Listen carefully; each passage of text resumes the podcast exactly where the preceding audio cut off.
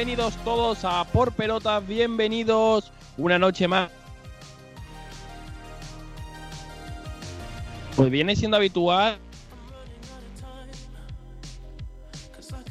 en el deporte rey, en el fútbol, también hablaremos un poco de baloncesto luego con Alberto, pero hoy nos vamos a centrar en el fútbol, porque es que tenemos un montón de cosas que contaros. Por ejemplo, lo último que ha pasado en el Wanda Metropolitano, con la victoria del Atlético de Madrid, que consiguió vencer al Sevilla en un partido un tanto raro, pero que al final el equipo del Cholo Simeone consiguió llevarse.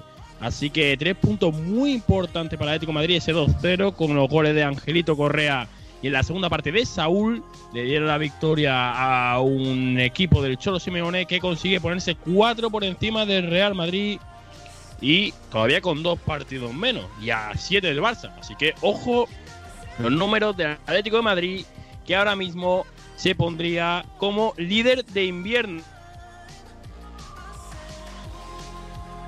O sea, en el deporte, en el fútbol, en el mundo fútbol, por ejemplo, también ha jugado el Granada, que ha conseguido ganar 2-0 su partido a Osasuna, un Osasuna que ya empieza a coquetear con el descenso y un Granada que ya mira más hacia arriba que hacia abajo. Los goles de Luis Suárez y el gol en propia puerta de Sergio Herrera le han dado la victoria al equipo granadino, al equipo de Diego Martínez, que este fin de semana de hecho jugará contra el Málaga. Eh, será el rival de Copa del equipo del equipo dirigido por Sergio Pellicer. Así que victoria también de Granada importante.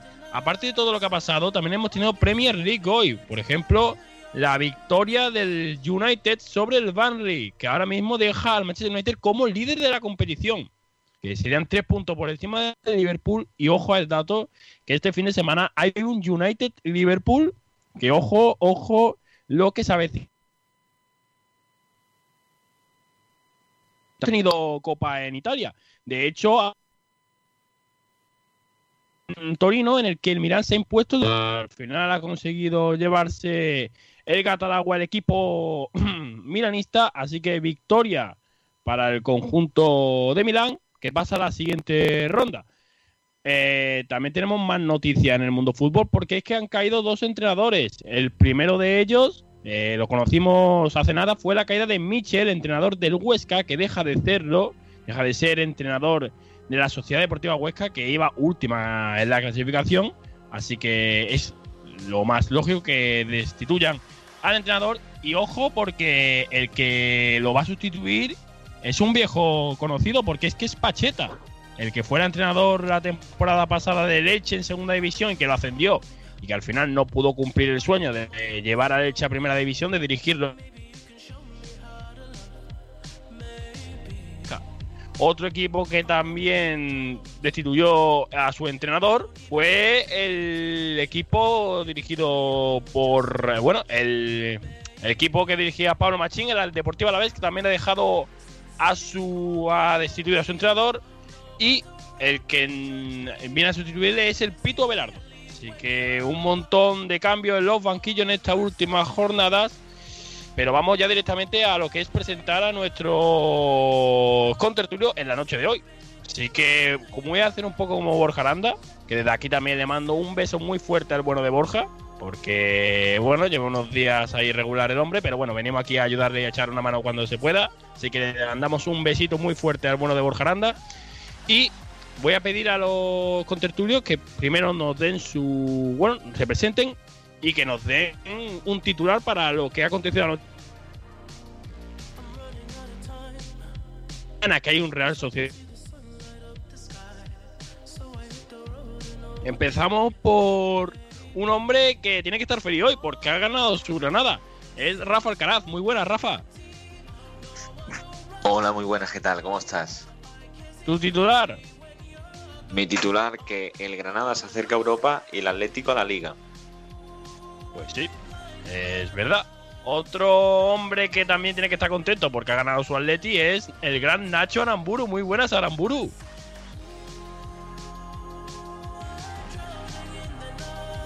Aramburu ha muerto. Pues si Aramburu. Sí, he muerto, no me- he muerto, he muerto en el Ciudad de Madrid. Buenas tardes, Ah, buenas buenas noches, noches. Jolitos. Es que esto de los Buenas noches, buenas noches. Ay, Nos trae por la calle de Amargura, eh, Aramburu, es un micro. Ay, bueno, después de una victoria como hoy, la verdad que bueno, un poquito, un poquito feliz y. Eh, titular, eh, vamos a poner el frío de Madrid a un tres puntos importantes. Es un poco feo, pero Julito es lo primero que se me ha ocurrido, la verdad. Bueno, bueno, cada uno pone los titulares como quiere. Eh, vamos con otro grande, Alberto Fernández. Muy bueno, Alberto. Muy buena, Julito. Eh, Eh, pues titular. yo, mi titular yo voy a tirar un poquito a los cinéfilos y por Atlético de Madrid, porque el Atlético de Madrid está solo en casa. Ojo, cuidado, es muy también título de NBA, ¿eh? Hombre, yo ya aprendo de los de allí, de los del otro lado del charco. Luego me contarás todo el pollo que se ha montado en la liga, ¿no? Que hay un pollo importante, ¿no? Lo que se ha montado en la liga y lo que se ha filtrado esta tarde sobre una de las estrellas, que se suponía que no jugaba porque le molestaba el hombro y se la ha visto en una fiesta sin mascarilla. ¿eh? ¡Oh! No. Es un poco Josué Mejía. Es el Joshua Mejías americano, Julio.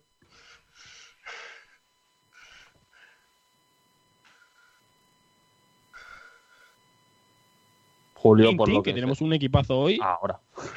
Me- No se te oía, Julio. Ahora, ahora, perdón, perdón. Sí, sí, perdón, es que estoy teniendo problemas con, con el internet. Si se me corta, se ve que se me corta, pues vosotros me lo repetí sin problema. Eh, que digo que me, me faltaba por eh, presentar al gran Carlos Reda.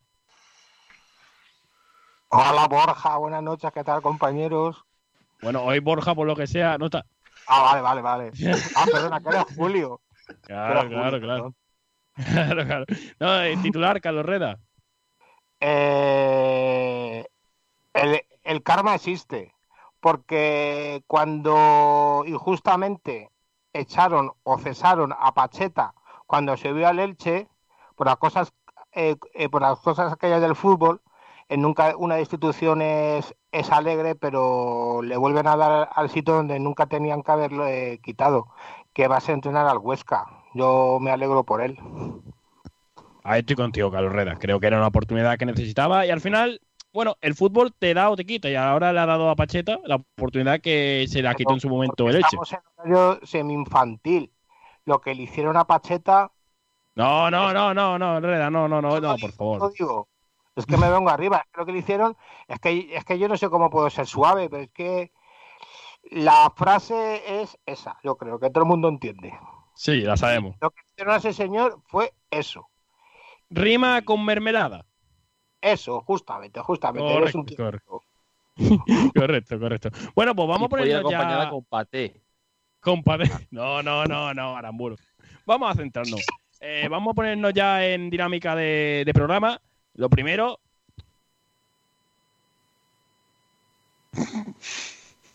Creo que ha sido serio. ¿Cómo? Eso del minuto 30. Ha marcado Correa. A eso del minuto 30. Y luego en la segunda mitad ha sentido Saúl. Opiniones. Quiero escuchar primero a Nacho Aramburu. Pues mira, opiniones. Eh, el gol de Correa, no sé si lo habéis podido ver alguno. Eh, bueno, el gol de Correa mm, se puede escribir como un golazo por la cara. Porque Correa es un jugador que está teniendo malos minutos, tal, pero de repente, como hoy, por ejemplo, se, estoy viendo el gol, es que se da la vuelta, controla, se da la vuelta, eh, se posiciona el cuerpo, la pega con la izquierda, o sea, con la mala, hace un caño y la pega colocada al palo. O sea, es que es un gol, una barbaridad. Y luego eh, Saúl, un gol necesitaba, necesitaba ya el pobrecito un gol porque llevaba unos meses y hoy no está Borjito, un abrazo también para él. Eh, pero lo hemos hablado mucho, eh, bueno, en partidos, que Saúl no está para jugar al Atlético de Madrid. Y hoy la verdad que con el gol, pues por lo menos se puede redimir un poco. Y también debo decir que el, que el Sevilla ha tenido un montón, concretamente dos, que de verdad no entiendo cómo han acabado el gol. Una ha sido la de la que da en el palo Fernando, que le da el palo y no le da el balón. Y, y luego me parece que ha habido otra, esa en Nesiri, que la cruza y, y en vez de, ir de recto, el balón bota en el campo y la echa fuera. Esas dos que son muy claras, pues al final los tres puntos para el Atleti, evidentemente. Opiniones por ahí, eh, Rafa, Carlos, Alberto, quien quiera. Yo me acuerdo de las declaraciones que tuvo eh, eh, Saúl al terminar el partido cuando quedó eliminado el Atlético de Madrid de la, de la Copa del Rey, que dijo que no estaba ni bien ni físicamente ni, ni psicológicamente. Muy duro Yo decir eso, como- ¿eh? Muy ¿Cómo? duro de poder, muy duro, digo, muy duro para un futbolista tener que decir que no está para jugar. No, y encima reconocerlo. Yo, Claro. como todos sabéis, yo soy madridista, pero que Saúl esté bien viene bien para la selección española. Con lo cual yo me alegro que, que este gol le haya mm, servido a él para mejorar eh, anímicamente, porque yo creo que este gol de- le, le da mucha, ¿cómo se dice esto? Seguridad para de cara a hacer bien las cosas. Y, Confianza. y- También. Sí, confianza. Y, y tú ves jugar al Atleti, es un equipo que no sabes por dónde entrarle. Mm. No sabes que intentas muchas jugadas, eh, eh, corres a un paraíso y no sabes por dónde entrarle. El, el, el Madrid no sé por qué, tuvo e- ese día que le vinieron todo de cara, que ganó 2-0, pero no sé, no... Yo creo que el Atleti es un digno campeón. Yo creo que ya tiene media copa agarrada, yo creo. Sí, sí, yo opino lo mismo, ¿eh? Yo creo que el Atlético de Madrid lo tiene en la mano.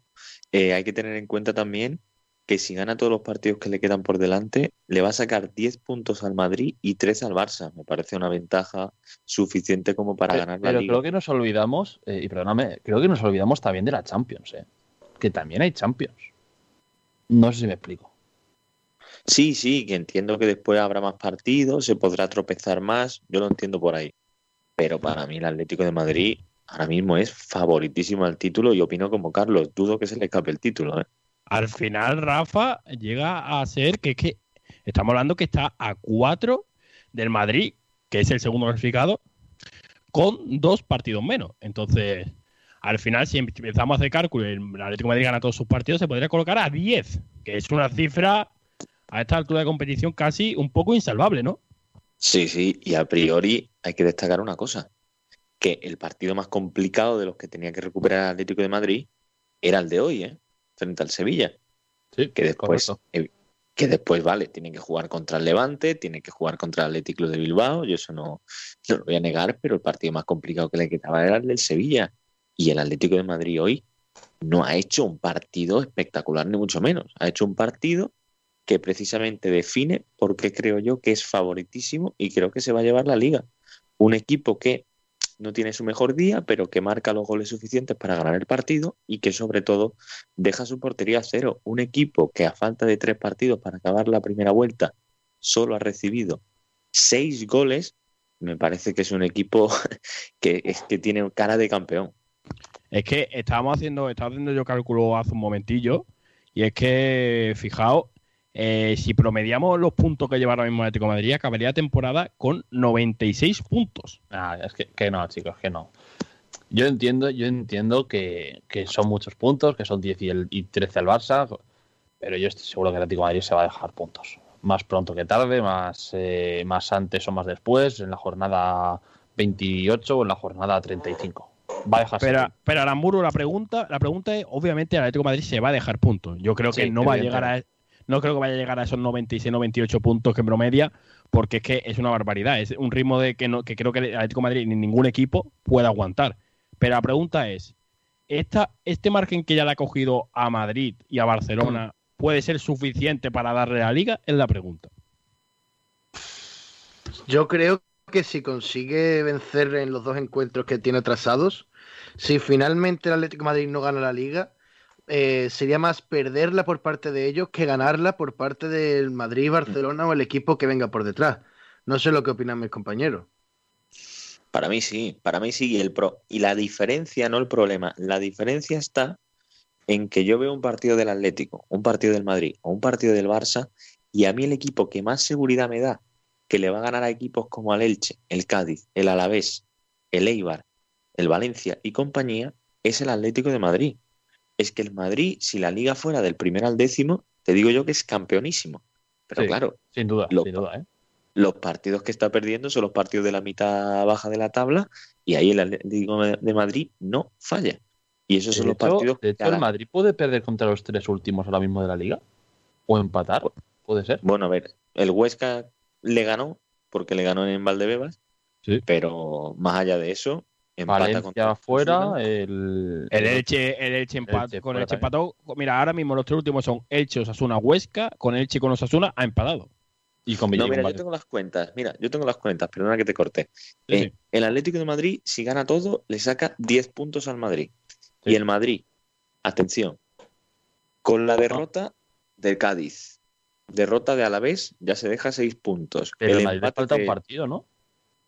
Sí, contra el Getafe, pero al Atlético de Madrid. Claro, o sea, Pero a- dos estamos hablando, estamos hablando que al Atlético de Madrid le quedan dos partidos menos con respecto a Madrid y Barcelona. Por ejemplo, Real Ah, o sea, los lleva- puntos son ya con el Madrid también ganando. Ostras. claro, sería todo, sería todo eh, con todos los partidos iguales, es decir, todo equiparado. Exacto, exacto, pero a lo que voy es que el Atlético de Madrid podría sacarle 10 puntos al Madrid y el Madrid haberse dejado 3 puntos contra el Cádiz, 3 puntos contra el Alavés, que ya hacen 6, 2 contra el Elche, que hacen 8, y 2 contra Osasuna, que hacen 10.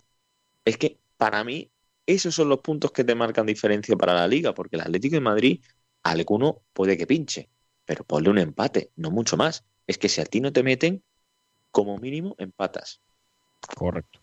Y, Y te además- falta otro punto Sí. contra la Real Sociedad que es empato a cero en la Bueno, pero- jornada.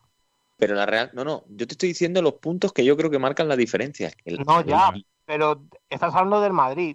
Esos Sí, 10 sí, puntos, sí. Que has, esos 10 puntos que has dicho, más uno más que el Atlético No, no, Madrid, no, no. que el Madrid empata con la Real, si puede ser que ha ganado uno o ha perdido dos.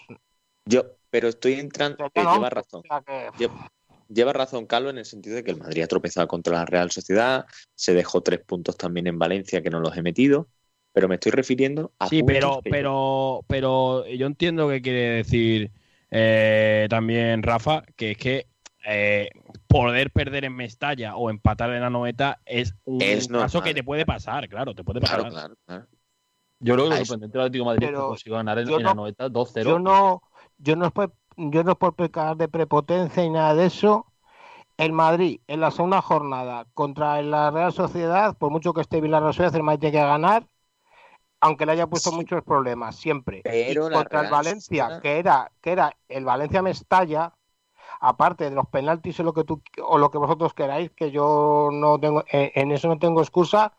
El Valencia como está actual, actualmente no le puede meter un Sí, pero, Ca- el pero. Carlos, pero Carlos. Y eh, de hecho que se adelantó con 0-1. O sea, sí, pero Carlos, yo entiendo que tú quieres decir, pero fíjate, eh, el Valencia, que es el Valencia Mestalla, eh, ganó al Madrid, empató contra el Barça y el Atlético de Madrid pasó muchos apuros para ganarle. Es decir, que es que el Valencia, independientemente, o Valencia, Real Sociedad, Sevilla, son equipos que en un momento determinado pueden hacer que pierdas puntos, independientemente de la situación, ¿eh? Exacto, exacto, totalmente.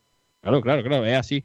Y quería centrarme también, ya que estamos hablando un poco del partido de Atlético de Madrid, hablar un poco, porque creo que el Sevilla no ha hecho mal partido hoy. ¿eh? A mí me ha No, gustado el no. Sevilla. Ha hecho mal partido el Sevilla hoy. ¿eh? Po- ha podido- incluso yo te diría que ha podido ganar.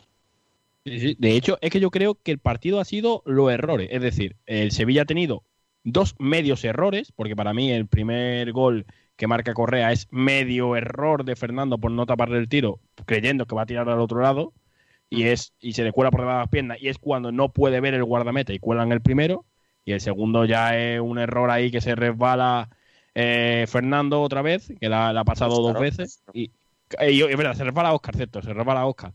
Y al final, bueno, son dos medios errores que le ha condenado, porque Atlético Madrid realmente hasta el final del partido no ha tenido apenas errores.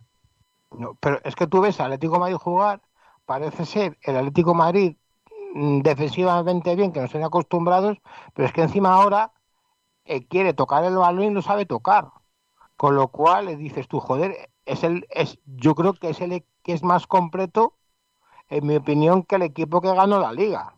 Por mucho que hayan dicho que fue campeón de liga y, campe- y campeón de la y, y- y por un minuto ser campeón de casi de la Champions este Atleti da más, fa- eh, da más eh, para mí es más fiable.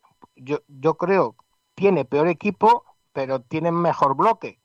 Con lo cual yo creo que, se lleva- que si se lleva la liga se la va a llevar mucho antes que ese Atlético de Madrid, que, que creo recordar se la llevó en el último minuto jugándosela con el Barcelona en el Camp Nou. Y, y Sí, escuchadme, hablando de Camp Nou, me- a ver, evidentemente, pues ha perdido mucho, tal y cual. Pero a mí personalmente me sorprende. Al Barça lo damos por perdido. ¿eh? Al Barça ya es que ni, ni, ni en opciones lo metemos por lo que estoy escuchando. Y me incluyo. No, no, No, a día de hoy yo te digo una cosa. para Espérate, mí- Carlos, espérate, Carlos, Carlos. eh, Pero, que, iba a pero, decir, pero. que iba a decir algo Rafa. Que yo puedo meter al Barça, le cuento al Barça, pero le cuenta al Barça como le cuenta al Madrid con distancia con respecto al Atlético de Madrid. Voy a comentar una cosa rápido sobre el Atleti. Eh, a mí, yo no estoy de acuerdo con Carlos en una cosa que ha dicho del Atlético. El Atlético este año se puede decir que es un equipo más fiable, pero el de 2014 era fiable y brillante. Era un equipo muy bueno, era un equipo que yo sinceramente creo que con balón estaba muy infravalorado, que tenía mucho más potencial a balón parado y también que ganó una liga a 90 puntos con un Madrid y un Barça que tenían plantillas mucho mejores que las actuales, los dos. Y yo creo que esta liga el Atlético de Madrid la va a ganar de más con menos, a pesar de que es un equipo que, que ha mejorado sobre todo en ataque este año. Pero también es un equipo que juega, en mi opinión, eh, puede que tenga menos a priori, pero para mí es un equipo que juega mejor y que ya está más asentado que ese equipo de 2014. Ya la filosofía del Cholo eh, no es lo que es el entrenador, sino que es una religión eh, prácticamente en el, allí en el Wanda Metropolitano. Y el equipo, pues este año confía mucho más en sí mismo y yo creo que también tiene mucho que ver con la dosis de moral que tiene que un jugador como Luis Suárez, que tanto representa y que tanto ha sido, llega a tu equipo y el equipo se está atreviendo mucho más y para mí está jugando mucho mejor que en ese momento. Pero Alberto, pero yo mm, está muy bien todo lo que está diciendo porque es verdad, es cierto todo lo que estás diciendo, pero yo creo que el cambio que hay de ese Atlético Madrid a este Atlético Madrid es eh, que este Atlético Madrid tiene mucho más recursos. Ese Atlético Madrid era muy bueno en su juego, pero es que este Atlético Madrid eh, es un equipo que en medio del partido puede cambiar. Es decir, puedes estar jugando con Coque, con Torreira y con Condovia y cambiar y sacar a Saúl del banquillo. O, por ejemplo, eh, tiene a Luis Suárez arriba y ahora se está sonando de Embelé de que va a venir. Entonces tiene otro cambio arriba. Eh, a lo mejor Carrasco no está bien y ahora eh, tiene que entrar de Mar. Y de Mar ahora está funcionando. Es decir, es que tiene una plantilla. Y, va a venir de Embelé. Claro, claro. Claro, tiene una plantilla muy equilibrada y con muchos nombres y con muchas variantes que le permite a Atlético Madrid eh, tener eh, poder jugar en diferentes campos, en diferentes, perdón, eh, estilos de partido. Es decir, y eso es muy importante, sobre todo para una competición donde en la liga, donde vas a tener que jugar con 19 equipos que juegan de diferentes formas y donde los diferentes escenarios te van a ir marcando lo que tienes que ir haciendo. Y eso a Atlético Madrid creo que es lo que le diferencia de años anteriores. Decías por ahí. Yo, creo que es la primera vez que pasa que el Atlético Madrid no está fallando. Yo creo que es la primera vez en 21 años que llevamos de 2000. De 2000. Es que el Atlético de Madrid no está fallando. Se suele dejar puntos en Levante, se suele dejar puntos en Español en su día, se deja puntos en Getafe. Bueno, en Getafe realmente hubo tres años que hubo 0-0, pero mm, se deja puntos en Mestalla, se deja puntos en, en Pizjuán, se deja puntos, digamos, algunos tontos, sobre todo a Noeta. Noeta para mí era un, muro infranqueable. Y es que este año se ha ganado 2-0. 2-0 y bien. Y, y, luego ya el Sevilla en casa pues le has metido un 2-0, eh, al Barça le ganas en tu casa, al Madrid, pues el Madrid es verdad que fue un mal partido. El Madrid viene muy bien, el Madrid es lo que decís, falla contra el Elche, falla contra Osasuna, falla contra Valencia, que van décimo octavo, y décimo séptimo. Entonces, el Madrid está dejando la liga en puntos que deberían sacar los tres puntos prácticamente al 200%, aunque suene mal, es así.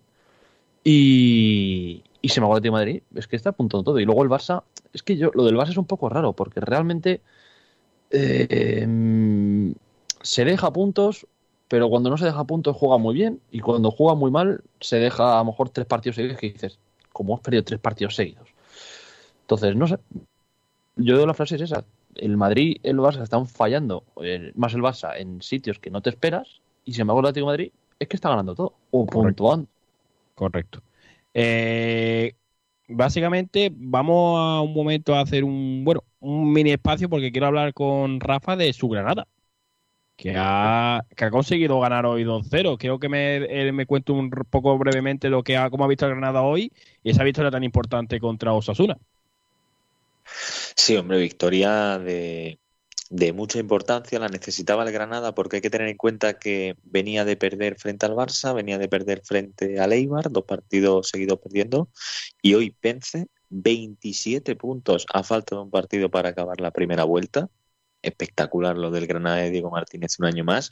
Y hemos visto a un Granada muy bien en el primer tiempo, dominando sin generar muchas ocasiones, eso sí es cierto, pero muy bien, siendo superior y sobre todo con un gol extraño que para mí es de Darwin Machís, olímpico, marca el 2-0 y ahí se acaba el partido. Se acaba el partido porque la segunda parte es una segunda parte más de control, una segunda parte más de defensa y el Osasuna apenas ha generado peligro sobre la meta de, de Ruiz Silva, salvo los primeros 10 minutos de, la segunda parte. Victoria cómoda para el Granada, que es séptimo con 27 puntos, y lo que he puesto en Twitter, que se está haciendo más o menos viral en la parroquia del Granada, es que el Granada este año sí ha recibido 29 goles, segundo equipo que más goles encaja, pero cuando gana solo ha encajado dos y ha mantenido la portería 0-6 veces. Destaco en el Granada a Luis Suárez, que me parece un delanterazo, y en defensa el mejor partido de largo esta temporada de un central que necesita Diego Martínez como el Domingo Duarte. Iba a decirte, Rafa, que, es verdad que ha encajado mucho Granada, pero es que arriba tiene más pólvora que el año pasado para mí, ¿eh? Para mí yo creo que este año tiene más. Totalmente, totalmente. Totalmente. Y además, quiero también darle un mérito extra a Granada, porque recordemos que, bueno, que al final todo el año pasa igual, ¿no? El equipo que entra a Europa League de forma inesperada. Estoy acordando ahora de Español el año pasado, estoy recordando por ahí a Villarreal en su momento que entran. Y, bueno, eh, tiene la duda el año siguiente de, ver qué hacen, ¿no? Si caen hacia abajo, si se mantienen. Y Granada, impresionantemente, se está manteniendo, ¿eh? No, hombre, ¿Sabéis lo que me gustaría saber del Granada? Y mira, esta también me pregunta para ti. Eh, está claro que cuando los equipos van bien, como Granada, por ejemplo, pues eh, todo guay, digo Martínez muy guay. Pero también me gustaría ponerme eh, en la situación de de repente llega el día, el Granada, por lo que sea, empieza a perder, empieza a perder, tal, se empieza a dejar puntos, eh, se salva, evidentemente, pero digamos que en Carrila, pongamos, por ejemplo, seis derrotas, siete derrotas seguidas, tal. Eh, mi duda es, ¿en Granada y aguante con el entrenador? Por lo que hemos visto Normalmente no. Normalmente no, pero con Diego Martínez, todo el del mundo. Diego Martínez ha ganado crédito de sobra y Diego Martínez se irá del Granada cuando Diego Martínez diga de irse del Granada, salvo que venga una catástrofe de que el Granada pierda 25 partidos seguidos, pero que aún así, en esa situación lo dudo. ¿eh? Eh, Diego Martínez se ha ganado todo y yo sinceramente creo que la gente está más preocupada por el día después, cuando se vaya Diego Martínez, que por una posible crisis que deje fuera Diego Martínez, porque eso la dirección deportiva no se lo plantea para nada. El proyecto del Granada es el proyecto de Diego Martínez a día de hoy. Hombre, y no, y no hay, y hay banquillos suculentos por ahí, ¿eh? Cuidado, ¿eh? Que en verano se mueven los banquillos y, no se suele... ¿La cláusula de rescisión? Claro. Eh, no, me imagino que no, no habrá, ¿no? No. Yo creo que no. No, no, no. Eh, sí, sí. Aparte tiene que, es cierto que Diego Martínez tiene que renovar y el, y el Granada está negociando por él. La buena noticia para el Granada es que Lopetegui porque Diego Martínez, recordemos que se crió en la cantera sevillista como, entrenador, segundo ah, durante mucho tiempo y entrenador del filial. Eh, Diego Martínez de momento no aspira a ese banquillo porque Lopetegui ha renovado con el Sevilla esta semana, así que eso ha sido buena noticia para, para la parroquia rojiblanca del Granada. Carlos, tenías levantado la mano, ¿qué quiere? ¿Diego Martínez para el Madrid? No, no quería preguntar, eh, dentro de mi, ignorancia, porque no es mi equipo y tampoco, y, estoy segundo como aficionado, pero no tanto. Yo para, mm, para, para aficionado de, del Granada, ¿qué es lo que aspira el Granada? ¿A volverse a meter en Europa si queda eliminado de, de la Europa League? ¿Mantenerse en primera después de haber jugado todo lo que está jugando? ¿Qué, ¿Cuáles son las posibilidades reales del Granada para no, para si en un momento dado destituir al entrenador? Si le tienen que destituir, que yo creo que no, pero que lo está haciendo bien. pero... es que eso no va a pasar, eso no va a pasar. Eh, pues yo diría que el objetivo, evidentemente, eh, primero salvarse. la, pregunta, la pregunta clave es objetivo real y objetivo que gustaría. Yo creo que esa es la pregunta más bien, porque evidentemente el objetivo es salvarse. Salvarse y, ya está. Y ya, pues, si quedas arriba, guay. El objetivo es salvarse, pero para salvarse le quedan 10 puntos, ¿eh? Bueno, un poco más porque este año está igual por abajo, pero... Por eso digo, objetivo real y objetivo que, bueno, digamos que el, aficionado nada diría, hostia, pues voy a dormir y me voy a dormir contento, ¿sabes? Pero, pero si por ejemplo se consigue el objetivo y el, y el Granada, por la razón que sea, tiene una mala racha y no, y no entra en Europa League, el aficionado del Granada, bueno, el aficionado sí, pero el presidente del Granada aguantaría con ese entrenador porque Esa, esa es la duda. las expectativas fuesen otras o no sé, es que per, perdón por No, la pregunta no, porque eh. no... A ver, evidentemente, si el Granada logra la permanencia de forma holgada, como lo va a conseguir, eh, y se queda fuera de Europa League, se queda fuera incluso de la Copa del Rey, por ejemplo, si pierde este domingo frente, frente al Málaga, ¿no? Oh, vaya partido. Uy, frente al Málaga. No, vaya partido. Que tú ten en cuenta que eh, el Diego Martínez, el Granada no es un equipo que esté confeccionado para clasificarse a Europa League, y más teniendo en cuenta los equipos que hay en primera división. Ahora está muy bien trabajado, creo que tiene mejor plantilla que el año pasado, lo que pasa que evidentemente ahora mismo tiene 27 puntos en la primera vuelta, habiendo jugado 8 partidos más a estas alturas de temporada con respecto al año pasado. Y yo creo que ese es el mérito, el compaginar, el compaginar competiciones. Y, y el Granada, si se queda fuera de Europa, no pasa nada. Es que es lo normal. Lo normal es que se quede fuera, no que se clasifique y además pudiese hacerlo, que va a tener opciones, ¿eh?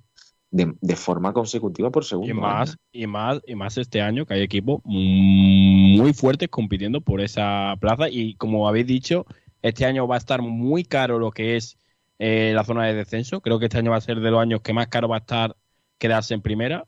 Pero también va a ser de los años más eh, duros en meterte en, en zona europea y diría en Champions, porque creo que los equipos, los grandes están perdiendo contra los de abajo y los de abajo están ganando esos puntos. Entonces, Mira, en Europa, para Sí. mí en España hay seis equipos. Los seis que están ahora primeros, esos van a ir a Europa. El orden lo veremos. Esos seis están, el Madrid, el Barça, Atlético, Sevilla, Villarreal y Real Sociedad. Para mí son seis. Y ahora, la Real puede que baje y esté más cerca de la séptima plaza, pero ya a partir de la séptima plaza tenemos una pelea interesante porque está muy igualada. Está por ahí el Granada, que ahora mismo es séptimo, el Celta de Cudet, Oh. que veremos. Que veremos ahora, ¿no, sí, sí. Julio? Con, Oh, con- madre mía. Sí, sí, vamos, a ver, vamos a ver. Sí, si no es pa- si no es pa- vamos a ver, sí, sí. También es verdad lo que has dicho. Está por ahí el Betty, que también está empezando a despertar.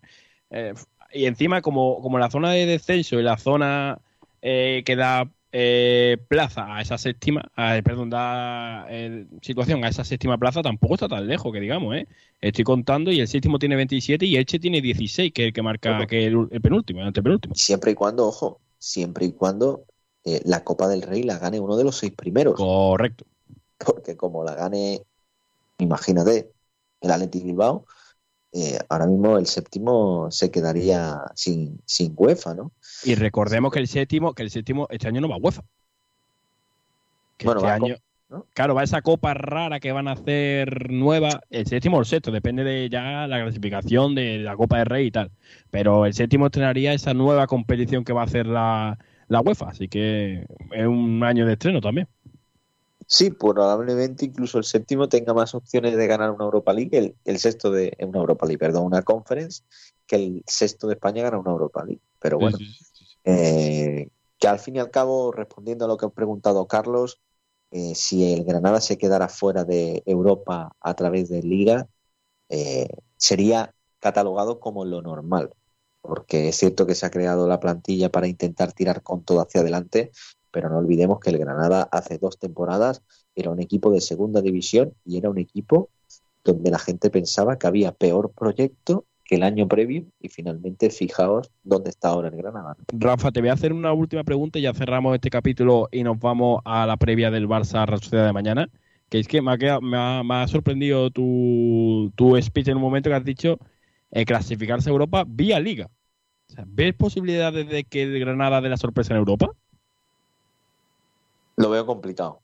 Lo veo complicado, pero por ejemplo, el año pasado fue semifinalista de Copa. Es que tampoco Correcto. nos, nos podemos olvidar de eso. Está ahora no, en 16 avos, a partido único creo que es un equipo fuerte, es un equipo que no va a tirar competiciones, porque lo que le gusta al Granada de Diego Martínez es competir, pero si se mete en Europa otro año más, yo creo que sería antes por vía Liga, vía Copa, y evidentemente por Europa League no, porque por Europa League yo sinceramente creo que el Nápoles es favorito en la eliminatoria frente al Granada, y evidentemente el Granada lo que tiene que hacer en Europa League es intentar aguantar lo máximo, pero ahí por la Europa League yo no lo veo. Vale, vale, ya que me interesaba esa respuesta. Pues cerramos este, este turno de, bueno, de análisis. Si alguien quiere decir algo más, pues que, que hable ahora o que calle para siempre. Y, Hmm. Hmm, claro, claro. que luego nos dejamos las cosas del tintero y eso. Ay, No, ay, eso. Claro, claro, luego pasa lo que pasa. Y nos vamos, y nos vamos ya a hacer un poco de previa de lo que va a ser el primer partido de mañana, bueno, la primera semifinal de Supercopa de España. Real Sociedad Barcelona desde el Arcángel, desde Córdoba, partidazo de esa semifinal que yo creo que obviamente siendo Supercopa de España estaban los cuatro mejores equipos de este último esta última temporada en España y ha hablado por ahí ha hablado Kuman ha dicho que los cuatro equipos son fuertes y que no hay ningún favorito y por ejemplo eh, la Real Sociedad eh, y Manuel Aguacil que ha sorprendido con sus declaraciones ha dicho y leo textualmente que se ven favoritos ¿Cómo? Sí, sí, sí, sí, lo ha dicho, así ha dicho. La palabra textual es, te lo, a ver si te lo puedo sacar, pero ha dicho, sí, nos vemos favoritos. O sea, que se ven favoritos para, para... Dice, entiendo que muchos vean como favorito al Barça, al Madrid o al Atleti. Yo cuando juego a la Real siempre veo favorito a la Real. Me siento entrenador yo. Si no veo favorito a la Real, es imposible ganar. O sea, que también ha intentado ahí eh, redondear un poco la pregunta, pero básicamente es eso. Recuerdo que para mañana en el Barça no estará Piqué, no estará Ansu Fati, obviamente, todo eso es lesionado, tampoco estará Coutinho, y la única baja así reseñable a Real es la de David Silva, que se queda fuera. Eso sí, recupera a Nacho Monreal y a Robin Lenormand para ese partido contra el Barcelona, que serán seguramente de la partida. Eh, quiero que me digáis así a bote pronto, ¿qué esperáis de- del encuentro de mañana? Yo partidazo, ¿eh? Buah, lo de mañana es un partidazo. Lo de mañana es un partidazo por, por todo. Por un Real Sociedad Barça, por jugadores que van a estar en el campo. Y, y- y veremos el Barça como pierda mañana lo que puede ser. ¿eh? A ver, tú sabes qué pasa, que yo creo que el Barça ahora está en un buen momento. Coincido con Kuman en que el Barça llega bien a la Supercopa, porque los últimos tres partidos de Liga han sido muy buenos, contra el Atleti Bilbao y el Granada, sobre todo. Ahora, eh, la Real Sociedad eh, y el Barça son dos equipos valientes, son dos equipos que siempre quieren llevar la iniciativa y yo creo que vamos a ver un partido bonito y un partido probablemente de goles, ¿no? Y el año pasado yo creo que la Supercopa fue un formato que nos gustó bastante. ¿eh? Bueno, recuerdo el Barça Atlético de Madrid del año pasado, que fue un partidazo. Y, y yo creo que vamos a ver una Supercopa bonita porque me parece un formato muy bueno y que le ha dado validez a la Copa, a la Supercopa, perdón, que estaba antes muerta con ese partido ida y vuelta que sinceramente Un interesaba torneo- a la gente. Un torneo de verano. Totalmente, pero ahora está más guay, a mí me gusta sinceramente más y me gusta, aquí lo voy a Con decir público, yo, ¿eh? A mí me gustaría con público. Digo. hombre, también, pero que sea en España, que sea en. Andalucía, por ejemplo. Correcto, correcto. Yo estoy contigo ahí, Rafa. Creo que es muy bonito poder ver a algún equipo. Es verdad que es la pena que no va a haber público, pero que Madrid, Barcelona, Atleti Real Sociedad, que han sido los cuatro equipos, porque al final la Supercopa de España son los cuatro mejores equipos de la temporada pasada, independientemente de lo que haya pasado.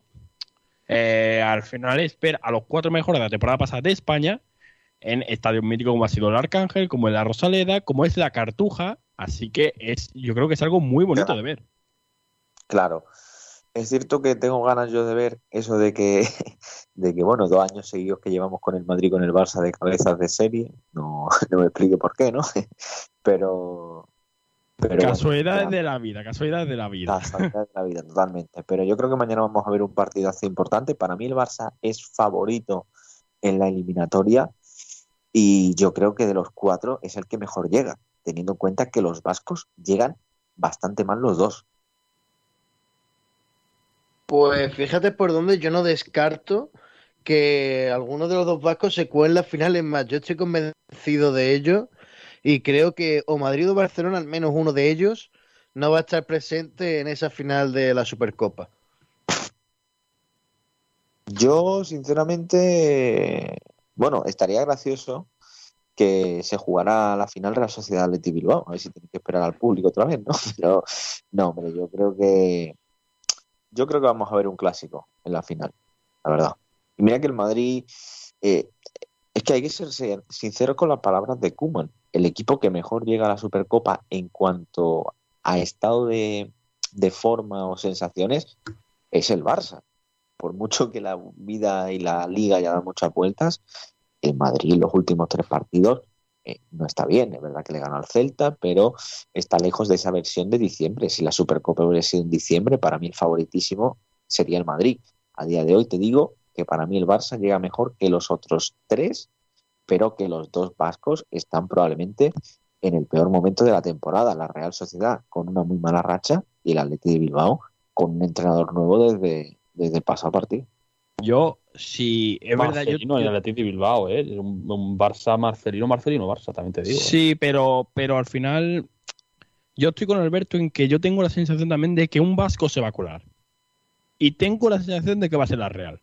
Porque al Atleti de Bilbao el cambio de entrenador puede que haya sido lo acertado, pero le dará tiempo a Marcelino a plasmar lo que él ha pensado para enfrentarse al Madrid.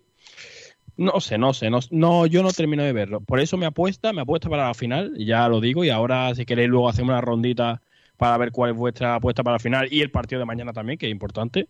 Yo apuesto a que la final va a ser Madrid-Real Sociedad. Madrid, Real Sociedad. Mm, Y creo, y mm, el No, Real Madrid yo creo que puede ganar el torneo, por mucho que no llegue en el mejor momento, debido a que es el típico torneo que llega cuando el Madrid está así con un poco de dudas y Zidane pues tiene esos partidos de buena suerte y al final el Madrid acaba ganando y acaban disipándose las dudas y vuelven a aparecer un mes después. Carlos, ¿iba a ¿creéis decir algo? es- ¿Creéis que existe Yo- posibilidad?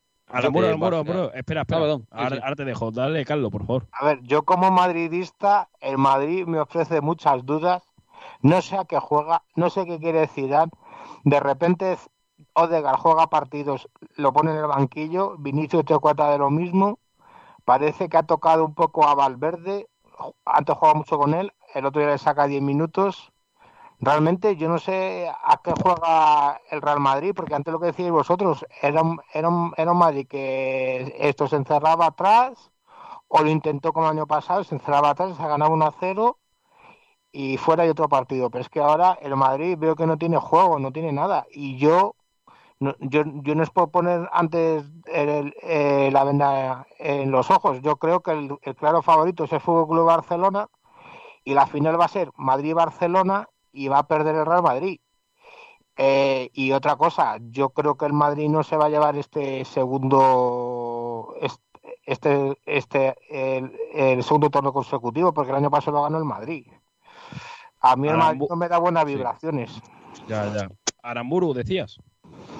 Yo decía que os pongo en, os pongo en la situación de ¿os imagináis que Madrid va a sacar eliminados? Eh, no sería tan extraño porque yo creo que el año pasado es verdad que el Valencia contra el Madrid, estoy hablando de memoria, ¿eh? no salía a competir el partido. Creo que el Madrid fue muy superior en, el- en esa semifinal contra el, contra el Valencia. Y sí es verdad que, es que al final el, el Barcelona le tocó al Atlético de Madrid, rival duro siempre, consiguió ganar aquí. Sí, fue un partido también muy disputado que se llevó el Atlético de Madrid, fue un partidazo, recordemos. Pero es que este año, mm, como veo a Madrid y a Barça tan mal, me espero cualquier cosa en la final. Me espero que haya un derbi vasco, me espero que haya un Madrid Real Sociedad, me espero que haya un Barcelona Bilbao, me espero que no llegue, que llegue, el- que llegue el clásico, me espero cualquier cosa. Pues eso es lo bonito, ¿no? Al fin y al cabo de, de este torneo, de esta Supercopa. Eh, yo sinceramente creo que la final, coincido con Carlos, va a ser Madrid-Barça, pero veo con más posibilidades de quedarse fuera al Madrid frente al Athletic Club, porque el Athletic Club es un equipo que sabe encerrarse bien y esos equipos son los que se le atragantan al Madrid, que el Barça perdiendo frente a la Real. Veo antes al Madrid fuera que al Barça en semi. Aún así creo que, que van a pasar los dos. Vamos a hacer, si queréis, rápidamente vamos a hacer una, vamos a hacer dos rondas. La primera vamos para el partido de mañana, aunque ya más o menos habéis dejado claro vuestra, vuestras intenciones, pero vamos a hacer una ronda rápida para ver qué pensáis cada uno del partido de mañana. Si, y ya si me decís resultado exacto, me hacéis un rey. Empezamos por Nacho Aramburu. Aramburu, resultado exacto del partido, Real Sociedad Barcelona. Real Sociedad Fútbol Club Barcelona, eh, partido que va a ser muy bonito de ver, por lo tanto, y, y el Guadalajara encima diciendo que son favoritos. Entonces, vamos a meterle eh, al 3-2. No, 2-1. 2-1. 2-1 para, 2-1 2-1 para Real. el la Real. ¿Y Sí. tu final sería entonces? Eh, mi final sería 2-1 para la Real y en el Madrid, eh, pues mira, diría 3-0 para el Madrid, pero voy a decir 2-0 y final Real Madrid-Real Sociedad que la gana el Real Madrid. Pues dicho queda, Aramburu. Te lo tengo apuntado para la próxima vez que nos veamos. Te lo tengo apuntado a ver si te invito a una cerveza, ¿eh, Nacho? Ole, ole. Eh, Carlito Herrera, dime el resultado exacto para mañana y dime cuál crees que va a ser la final y con ello quién crees que va a ganar. A ver, yo creo que el resultado para mañana va a ser un partido bonito y va a ser en los equipos de toma y daca, pero creo que no va a haber muchos goles, fíjate lo que te digo. Y, va, y van a quedar Real Sociedad 1, Fútbol Club Barcelona 2. Y en, en el partido Real Madrid, Atlético de Bilbao, el Madrid intentará por todos los medios intentar ganar al Atlético de Bilbao y por, aquel- y por aquello de la suerte y de todo lo que tiene el Madrid, yo creo que espero un 1 un 1-0 y me voy a poner la venda en, como he dicho antes, y en la final va a ser un Madrid-Barcelona y yo quiero- creo que no nos hagan, que no quiero que nos haga mucha sangre. Con un 0-1 del para el Barcelona basta. Pues. Y te lo dice un madridista, ¿eh? Eso que va a decir. También os doy un detalle a todos. Eh, estoy viendo aquí que el, el Barça de los eh, perdón, de los seis primeros, de los seis primeros clasificados en Liga, solo ha conseguido ganar a la Real Sociedad. Porque contra el Atlético perdió, contra el Madrid perdió y contra el Sevilla empató. Así que, bueno, y contra el Villarreal ganó, es verdad, ganó a Villarreal Real Sociedad, pero Sevilla, Barcelona y Atlético, perdón, Real Madrid, Atlético y Sevilla, los tres de Champions, no ha conseguido ganar ninguno de los tres partidos. Así que también un dato a tener en cuenta. Eh, Rafa Alcaraz, Yo creo que vamos a tener una prórroga de semifinales oh, qué bonito, que me encanta una que va a prórroga. ser mañana. Eh, Sí. Sí, sí, sí. Va a ser mañana. Va a ganar el Barça 3-2. 2-2 a la prórroga. Y el Madrid, eh, creo que 2-1 gana. ¿Y la final? La final Barça-Madrid. Yo creo que la gana el Barça. 2-1 también. Vale, pues me he quedado también con ese resultado de Alcaraz y me voy con Alberto Fernández. Albertito, Yo es que te puedes creer que Nacho Aramburu me ha copiado casi todo lo que iba a decir, porque yo iba a Uy. decir el 2-1 a favor de la Real Sociedad en honor a Kiko García, que eh, bueno, nos estará escuchando en este momento. Y luego iba a decir que el Real Madrid iba a ganar. Como buen sinvergüenza que es. ¿Cómo va a estar escuchando? Hombre. Chico, está con la almohadita. si ya. Kiko, si Kiko García nos está escuchando, decirle, decirle que es un señor mayor y además que darle un besito muy fuerte. Muy fuerte. Un besito Muy fuerte, pero para la cama. Exactamente. Saludos para Kiko, si nos está escuchando. Si nos está escuchando, que, que creo que está ya, dice, está ya en el séptimo sueño Kiko García, pero bueno. Eh, Alberto, sigue. Luego creo que el Real Madrid va a vencer al Atleti, eh, al Athletic 3 a 0. Creo que los de Cien van a jugar un buen partido porque, a ver, eh, yo creo que algo claro es que al Madrid los escenarios importantes le sientan muy bien. Y eh, yo creo que va a aprovechar esta copa para redimirse y, al- y van a ganar 2-0, 3-0 en la final también a la Real Sociedad. Van a ganar cómodos y van a salir con la moral reforzada de este torneo. Con- Estoy confiando yo ahora mismo más en el Real Madrid que el propio Carlos Reda. ¿eh? Impresionante, ¿eh? Me estoy Eh, asustando. Sí, sí, sí. Pero es que, es que yo veo al Madrid y te juro, es- eh, yo digo que el, Madrid verle se me hace bola porque se me hace partidos aburridos, anodinos, plano. eh, los veo porque soy muy madridista, pero es que no me da sensaciones buenas de jugar al fútbol. Tú ves al Barcelona y, pa- y parece, tú fíjate lo que te estoy diciendo, que jugarán a dos cosas diferentes, incluso cuando el Barcelona decían que estaba mal.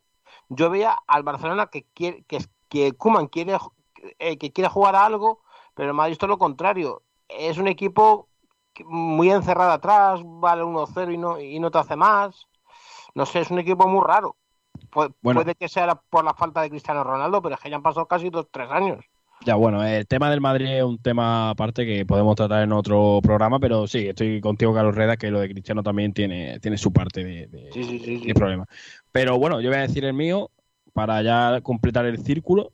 Y yo pienso, al contrario que todo el mundo, que yo creo que el Barça se la va a pegar, pero se la va a pegar bien. Yo creo que el- la Real le va a ganar cómodo. Creo que va a ganar 3-1, una cosa así. o Messi, ¿eh? Sí, pero es que a mí el Barça cuando mejor está es cuando se ha pegado los peores golpes.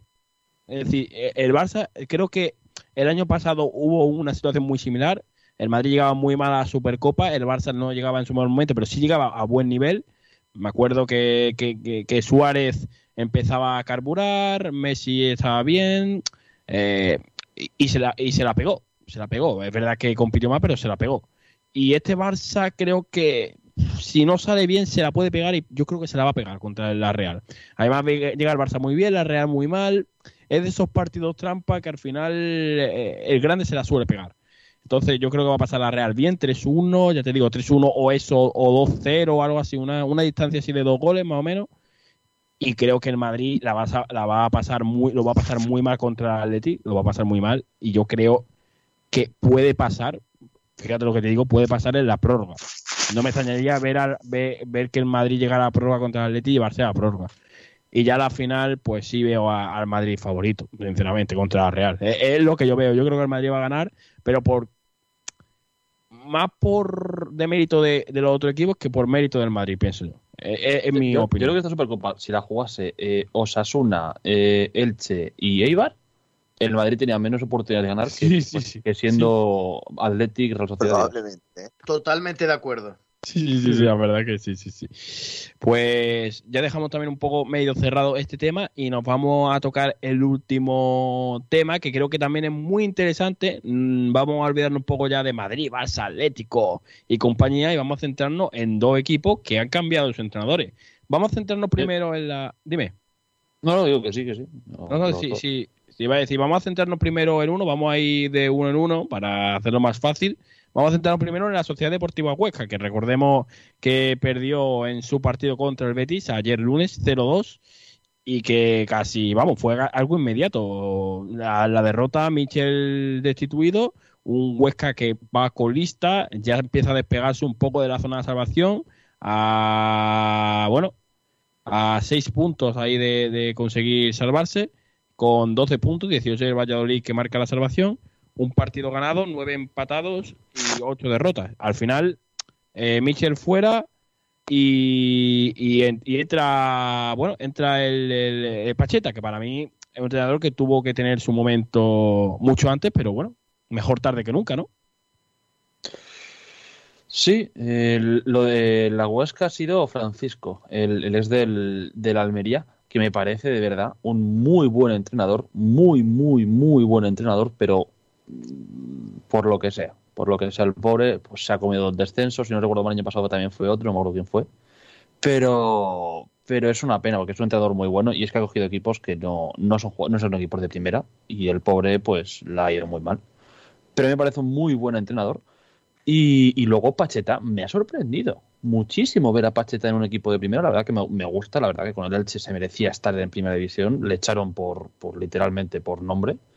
Y, y es una alegría ver a Pacheta en primera y ver cómo, cómo lo consigue. Que el Huesca, como decía con Francisco, jugaba muy bien, pero es que tiene una defensa tan mala que. Con Mitchell. Ara- Aramburu, eso goles. es Aramburu, te corrijo, es con Michel. Claro, yo, yo he dicho Michel, me ha dicho Francisco y yo pensaba, pues a ver si me habré equivocado yo, pero no, no, eh, es Michel, es Michel.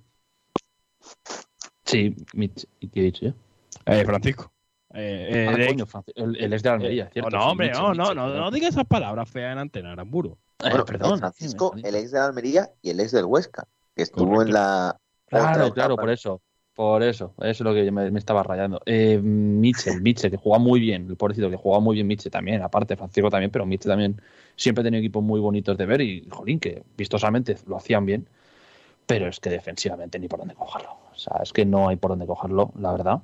Y, y- y bueno, eh, no sé si otro día, si fue contra el Sevilla, si alguno estuvo eh, en la narración, es que veía los goles y decía, es que viene el gol porque la ha perdido eh, el mejor del equipo, que es un tibero, la pierde en centrocampo y ¡pum! Contragolpe, gol. Y es como, jolín, macho, pobrecito de mi vida.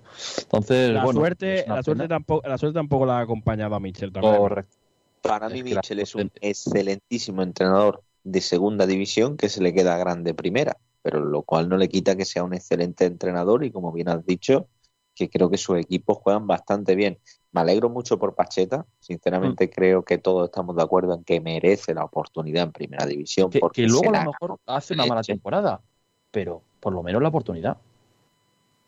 Claro, claro, claro. Y que Pacheta, una cosa, que el año pasado el Elche, ni de broma, era de los equipos llamados a subir a primera división, ¿eh? Y, el, y Pacheta lo metió en playoff y el Elche eh, ha subido. Alcaraz, Y- lo que hace, lo que hace Pacheta con el Elche el año pasado es un milagro, un milagro. Pero, y todo Milagro fue por lo de total, Fuenlabrada. Si no, total. recuerdo. sí, sí, Hombre, pero sí, tiene suerte en eso. Tiene Claro, suerte claro. lo de Fuenlabrada, pero es un milagro total y tiene un Es un mérito milagro, milagro. es que recuerdo, recuerdo que el Elche, cuando acaba la primera puerta, tiene 32 puntos. O sea, un equipo que a mitad de temporada tiene 32 puntos y consigue meterse en playoff, ahora diré cuántos puntos tenía Elche, pero se coló, se coló con no tantos puntos como creemos, ¿eh? Y ascendió. O sea, impresionante lo que hizo Pacheta. Y luego es verdad que con todo lo que se dio en el Elche, el cambio de entrena, el perdón, el, el cambio de mandatario al final Pacheta fuera y, eh, y ese Sí. hombre Al- Almidón que no, que no lo está haciendo mal, pero, pero bueno, eh, algo Lo, a lo tener en cuenta. gracioso puede ser es que se vean en las últimas jornadas de liga Elche contra, contra Huesca Sí, sí, sí. Sí. y jugándose la permanencia, que se, bueno, sería lo más normal. Eh, que Pacheta, sobre todo me gusta una cosa, eh, esa decisión del Huesca, que realmente no ficha a un entrenador tan diferente como el que se le va. Es decir, que quiere mantener una idea de juego, porque Pacheta, Michel, no hay tanta diferencia, evidentemente hay conceptos diferentes en uno y otro, pero la idea general la mantiene. Por tanto, la idea de proyecto y de la dirección del proyecto, el Huesca la sigue teniendo clara, que yo creo que eso es muy importante. No como, por ejemplo, el Alavés, que ahora hablaremos adelante, que el Alavés me parece que es un proyecto que pega muchos bandazos, te pega, te pasa de un entrenador como Muñiz o un entrenador como eh, eh, Garitano, y se te pasa a Machín, que no, para mí no tiene nada que ver, o a Belardo ahora, ¿no? No sé, Sí. pero bueno.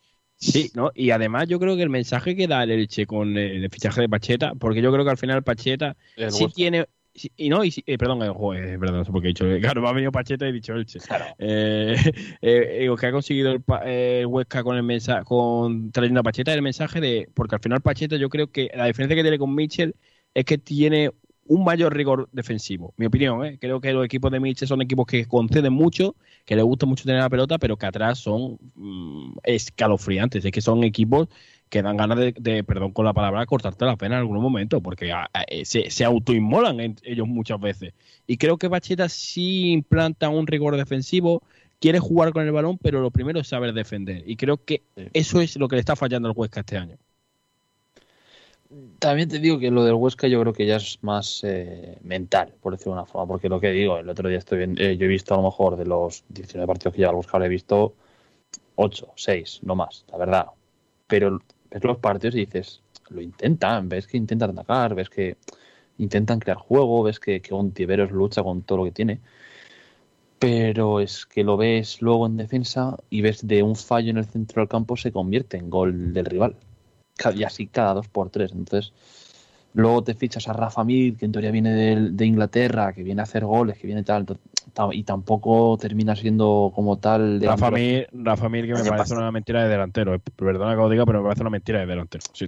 Eh, es que- y, encima leía que era delantero, que era banda, y él, pues, Claro, claro, a- claro. a necesitarlo, lo Claro. ponían de delantero. Claro. Al- eh, Alberto, eh, ¿cuál es tu opinión sobre Pacheta? ¿Cómo, cómo lo ves tú esta, este cambio de cromo en el, en, el, en el Huesca? Iba a decir el Elche otra vez. ¿El Huesca, Alberto? Mm.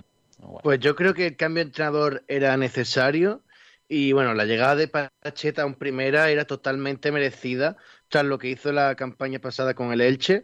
Me pareció una injusticia su salida, pero bueno, eso ya, ya es historia, ya es agua pasada. Y creo que Pacheta pues le va a venir muy bien al Huesca, sobre todo en lo anímico, va, es un cambio en lo que necesitaban los jugadores, se sentían como atacados. Está funcionando muy bien Javi Ontivero, es cierto, pero necesitaban algo más, necesitaban que el equipo terminase de reaccionar y yo creo que la cosa estaba más que en, los propios cam- cambios que pueda implementar el entrenador, que es obvio que van a ser muchos, y creo que sobre todo en la faceta defensiva. Eh, necesitaban esto, necesitaban un cambio, unos nuevos aires, empezar de cero, para poder salir de ese pozo.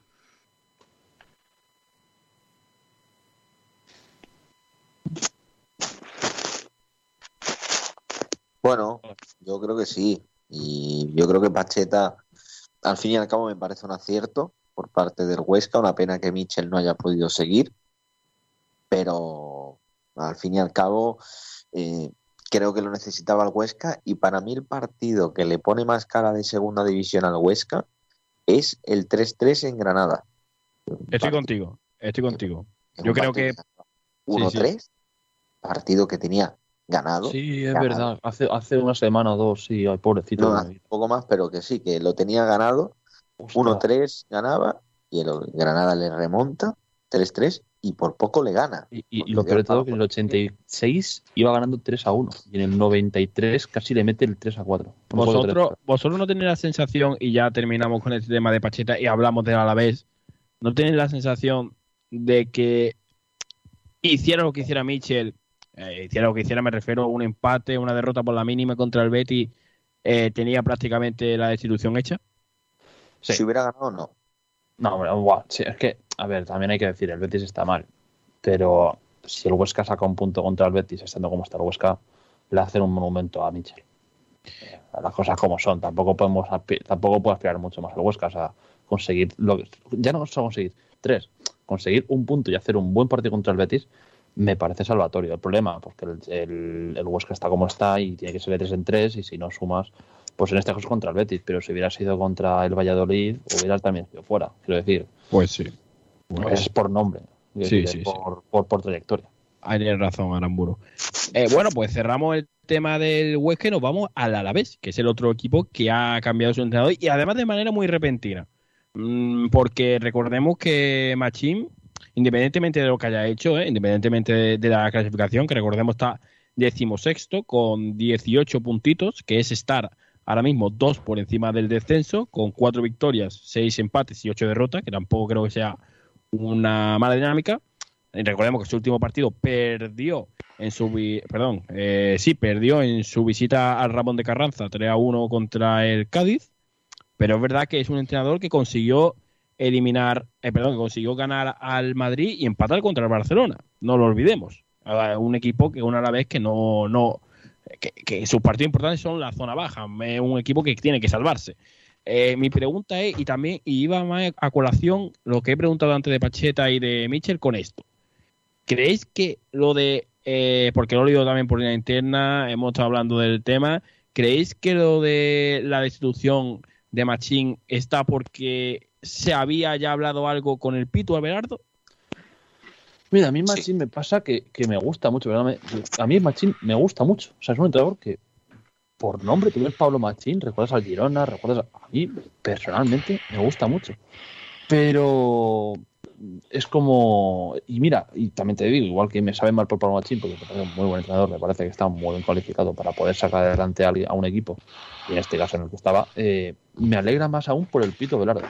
Que no tuviera equipo. Yo pensé que estaba entrando en algún lado. O sea, ya no talón ni. Yo pensé que estaba en segunda. Pero, Se pero me alegra España. mucho. Me alegra mucho por Pito.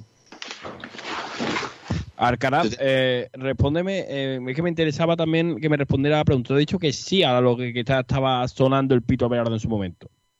Eh, yo sinceramente creo que a Machín eh, han utilizado el pretexto de perder en Cádiz para traerse a Belardo. Eh, Hombre, a ver, Ah. espera, Cádiz 3-1. Tampoco. bueno, si es pierdes que tomar la 3 broma. contra el Cádiz, pero ojo, el Cádiz va noveno, ¿eh? que no va mal, pero que yo creo que el pre- yo creo que el pretexto estaba en Abelardo, Abelardo aquí, cogerme con pinzas esto, pero para mí Abelardo en Vitoria, para el actual a la vez, es como comparar a un Diego Martínez en Granada o una Arrasate en Pamplona con el Osasuna, ¿eh?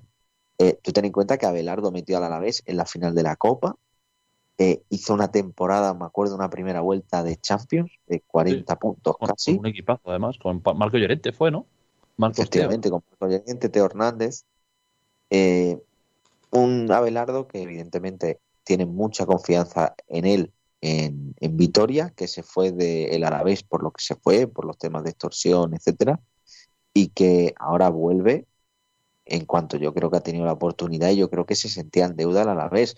Ahora, Machín Su etapa en el Alavés, pues yo la denomino que ni fu ni fa, hablando pronto, ¿no?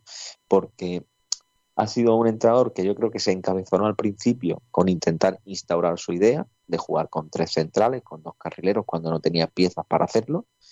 Después se adaptó al 4-4-2, el equipo mejoró y, por ejemplo, le puntúa, le gana al Madrid y le saca un punto al Barça. Pero no sé, yo creo que tampoco había motivos tan grandes para que se destituyese a Machín. Pero si el Alavés tiene la oportunidad de contratar a Abelardo, a Abelardo le va a dar la oportunidad. Y ahora el Alavés, a mí me parece un equipo descompensado, pero que no creo que baje a segunda, porque si tú tienes a José Lu y a Lucas Pérez medio bien durante la temporada, lo normal es que te quedes, porque es que al final José Lu y Lucas Pérez. es que el Alavés desciende a segunda división y Lucas Pérez y, y José. Mira, Lucas Pérez a lo mejor no, pero José Lu se puede ir por 35 millones y te sacas, dejas un pastón ahí, ¿eh? Mínimo, y te hablo de, de- de mínimo, porque José Lu ha hecho un muy buen año. No sé cuánta pasta, pero que los dos juntos son 20 goles, ¿eh? Sí, Es un sí. primer Eh, Este el, gol, el, gol está coti- el gol está muy cotizado, ¿eh? Sí, sí, sí, sí. Muchísimo. El gol está muy cotizado. Eh, Carlos, no te he escuchado por ahí hablar. eh, ¿Qué opinas de esta. Bueno, del Pito Abelardo para el Alavés? Eh, os estoy escuchando, estoy aprendiendo y, y como no puedo aportar mucho, tampoco voy a decir cosas para no desentonar. Pero una pregunta, vosotros que es- estáis más enterados que yo, eh, ¿Machís de verdad o Machín ha conseguido, vamos a ver, eh, ha sido buen entrenador, creo que ha estado en Mallorca, en el Alavés, Sevilla y, Girona. y, Girona, Girona. y- ¿en Sevilla no ha estado? Sí, sí, Sí. en Sevilla y en el Sí. Girona. El Eh. Mallorca, el Mallorca el que tengo yo dudas. Pero Sí, No, el Girona Mallorca sí. no está. Yo Mallorca. creo que sí ha estado, me parece que le ganó 1-0 No, no, hace un año o dos al Madrid. Puede Ese Eso- fue el Girona, ese fue el Girona, ese fue el Girona. Ese fue el Girona. Y aparte, ojo que tienen un cierto parecido físico Machín y Moreno, el que era el entrenador del Mallorca, tenemos- Cierto. Ah, por eso yo me habría confundido. Puede Y- ser, puede. ¿Y, y vosotros no creéis que ese señor toma decisiones cuando coge equipos que no son como muy... Mira, Carlos, voy a al hacer. equipo y ala, Sí. eso. Yo Pero creo- Carlos, voy a hacerte, voy a hacer un poco de Borja Aranda. Y es verdad que Borja ha dicho mucho sobre Pablo Machín. claro, Y es verdad, y es verdad que tiene mucha razón, que Machín tiene una idea de juego clara. Y, y sacar a Machín de esa idea de juego es perderlo. Él es muy bueno en lo suyo, porque es muy bueno en, en su sistema de juego, sus, tres centrales, pero sacarlo de ahí es perder a un gran entrenador. No cambia. Claro, claro. Entonces al final es eso. Así que si queréis, mira, para cerrar ya esto y me voy con Alberto al baloncesto, hacemos una ronda si creéis que con los nuevos entrenadores va a ir la cosa mejor o peor. Empezamos con el Huesca, ¿vale? Decid si creéis que va mejor o va peor el equipo con el nuevo entrenador. Eh, Aramburu, voy a decir igual, o sea, peor, porque no creo que el Huesca se pueda salvar, ni por equipo ni por entrenador. Reda, Pues yo estoy con Aramburu. Yo creo que no, muy, muy rara vez los equipos que han cambiado entrenadores i- intentan conseguir sus objetivos. Y yo creo que van a estar igual. Pueden estar un poquito ahí, pero van a estar iguales. Alcaraz Mejorará, pero bajará. y Alberto. Yo creo, el Huesca yo creo que mejorará. ¿Y se va a salvar? ¿Tú crees que se puede salvar? No lo descarto. Yo no los doy por muertos, ¿eh? Alberto, hoy, hoy tú, hoy tú y yo estamos muy parecidos, ¿eh? Estamos, estamos pensando igual, porque yo también pienso que se puede salvar, ¿eh? Decía Alcaraz. No, yo iba a decir que, que- que he dicho Huesca y, de- y el Alavés Ah, creo que se va a salvar. Sí, bueno, Pero el Alavés se salva fácil. pero nada, que pensaba que estaba hablando Alcaraz ¿no? y era Aramburu. Ah, Eh, vale, vale. Sí, sí, sí, me, me he liado, me he liado con los tonos de voz. Eh, bueno, y vamos a hacer lo mismo con el Alavés y ya cerramos lo que es la parte del fútbol. Aramburu, el Alavés mejora, eh, empeora, desciende, ¿qué ves tú? El Alavés, como digo, yo creo que se va a mantener en primera división, pero por jugadores. El Pitu me gusta mucho. Y, y- y yo creo que el Alavés no se va a clasificar a Europa, evidentemente, pero se debería de salvar fácil con, el, con la delantera, simplemente por la delantera que tiene. Eh, vale, Carlos Reda. Perdón, que estaba despistado. ¿Qué has preguntado? Eh, ahora Reda, que, no, que estaba muteado. El Alavés. ¿Cómo? El Alavés. el Alavés, ¿se salva? ¿Se puede subir algunos puestos? ¿Puede dar alguna sorpresa? ¿Cómo lo ves tú con el Pitu? Yo creo que el Pitu en la yo creo que ha estado esta es su segunda etapa en el Alavés y yo creo que el Pitu le va esto le va a salvar porque eh, porque eh, sabe más o menos lo que quiere el Alavés, aunque es, eh, son otros jugadores pero más o menos sabe la filosofía del Alavés y eso, y yo creo que también que eh, como fue jugador, sabe por dónde meter mano al, equipo y sabe más o menos poner las piezas bien, y yo creo que el Alavés se va a salvar. Y, y, si se salva el Alavés, o mucho tiene que cambiar las cosas o algo, a mí me da miedo por el Getafe, que tampoco está tampoco muy bien que se diga. Yo creo que el Getafe, fíjate lo que te digo, va a ser de los que mejor eh, Mira que ha tenido ya Cubo y Aleña, pero va a ser de los que mejor se refuerce en invierno. Y yo creo que un equipo de Bordalás y un Getafe tan construido y tan bien hecho, yo creo que no baja. Otra cosa es que no le va a dar para estar cerca de Europa como ha estado las dos temporadas previas a esta, pero yo creo que el Getafe no baja. Yo creo que el Huesca, al fin y al cabo, tiene que bajar alguien, yo creo que va a bajar. Y el Alavés, sinceramente, para mí, la única justificación que podría tener ese despido de Machín es que en los últimos partidos a José Lu y a Lucas Pérez no los estábamos viendo de la partida. Cierto que Lucas Pérez tenía molestia, pero lo de José Lu yo sinceramente muchas veces no lo entendía, salía solo con un punto arriba con Daverson y entiendo que ya también eso puede haber sido un motivo de destitución de Machín. Ya respondo si te parece la pregunta. Sí, responde, Rafa. El Alavés con Abelardo va a mejorar y se va a salvar, creo, de forma tranquila por su delantera, porque me parece un equipo que en otras posiciones está cojo pues dicho queda, eh, te voy a despedir, Rafa, que te tienes que ir ya.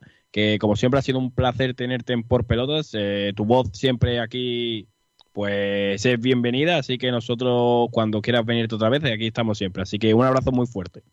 Un abrazo a vosotros y Borja tiene competencia y de la buena, ¿eh? un abrazo.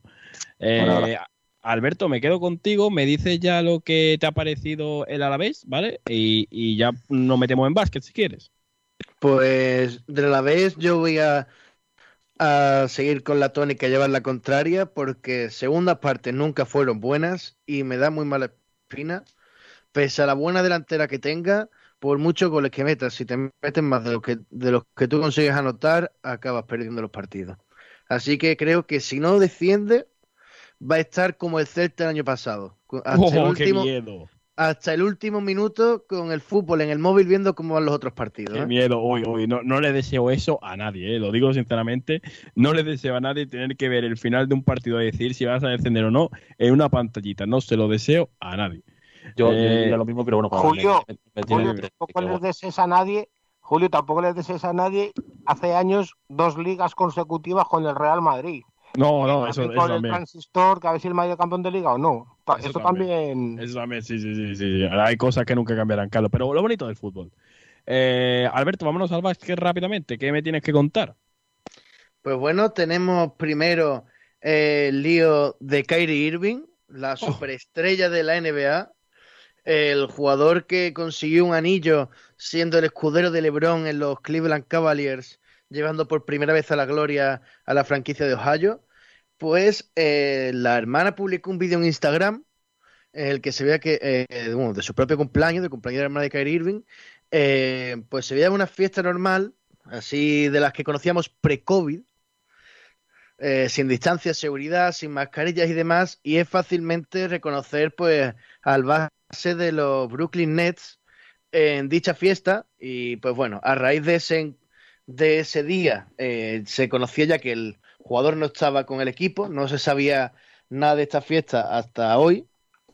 Y pues bueno, el equipo lo excusaba porque tenía molestias musculares, que tenía un poquito sobrecargado el gemelo izquierdo hmm, y cosas así. Pues, y pues bueno, pues con la filtración del vídeo, eh, bueno, filtración, que la hermana lo ha, ha, llegado a publicar en Instagram. es un Josué Mejía, pero en baloncesto. Sí, bueno, y siendo terraplanista. Sí, obviamente, sí, sí. él además es que él, es un convencido de esas cosas, de que si la Tierra es plana, de que si lo del 5G nos engañan con el COVID, el virus no existe, y pues bueno, pues el virus no existe, el virus no existe, eh, pues lleva ya casi una semana apartado del equipo sin jugar y el equipo pues perdiendo partidos. Bueno, lo típico. Pues mira, A mira. ver, son los Nets tampoco. Sí, sí. Eh, antes de ir a todo el pollo que está montado, porque es que hay muchos jugadores fuera eh, de baja, vamos, hay un montón de casos en Estados Unidos, pero antes de eso, quiero preguntarte una pregunta, una, una pregunta. Te voy a hacer una pregunta que seguramente no te la- no te la has preparado, pero como tú eres un gran eh, sabiondo de la NBA, ¿cómo va en San Antonio? Pues San Antonio va mejor de lo que se esperaba. Oh, De hecho, ha, ha jugado dos partidos contra los Lakers. Es cierto que en uno cayeron derrotados, pero plantaron mucha cara en uno de los mejores partidos de LeBron de esta temporada. Que es cierto que cuando el jugador nacido en Cleveland se pone serio, no hay ningún equipo que lo pueda parar actualmente en la NBA.